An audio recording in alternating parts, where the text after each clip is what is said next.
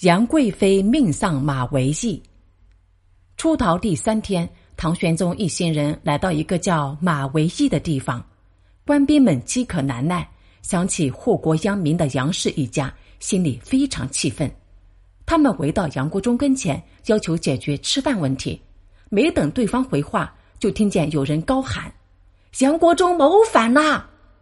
杨国忠吓坏了，打马就要冲出人群。官兵们哪肯放过，一刀就把这个坏蛋的脑袋砍了下来。接着，他们又把杨国忠的儿子杨贵妃的两个姐姐一并杀死。唐玄宗听到外面吵吵嚷嚷，拄着拐棍走出来，看到那颗血淋淋的人头，惊出了一身冷汗。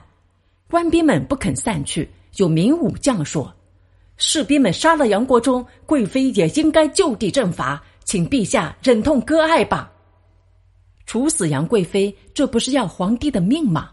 唐玄宗支支吾吾的说：“这这还是让我自己来处理吧。”有个大臣立即说：“陛下众怒难犯呐，不处死贵妃，谁来护送您呐？”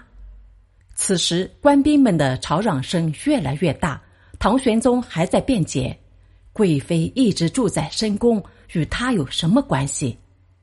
高力士急了。上前劝道：“就算贵妃没有错，可是只要她留在陛下身边，官兵们能不担心日后自己的安全吗？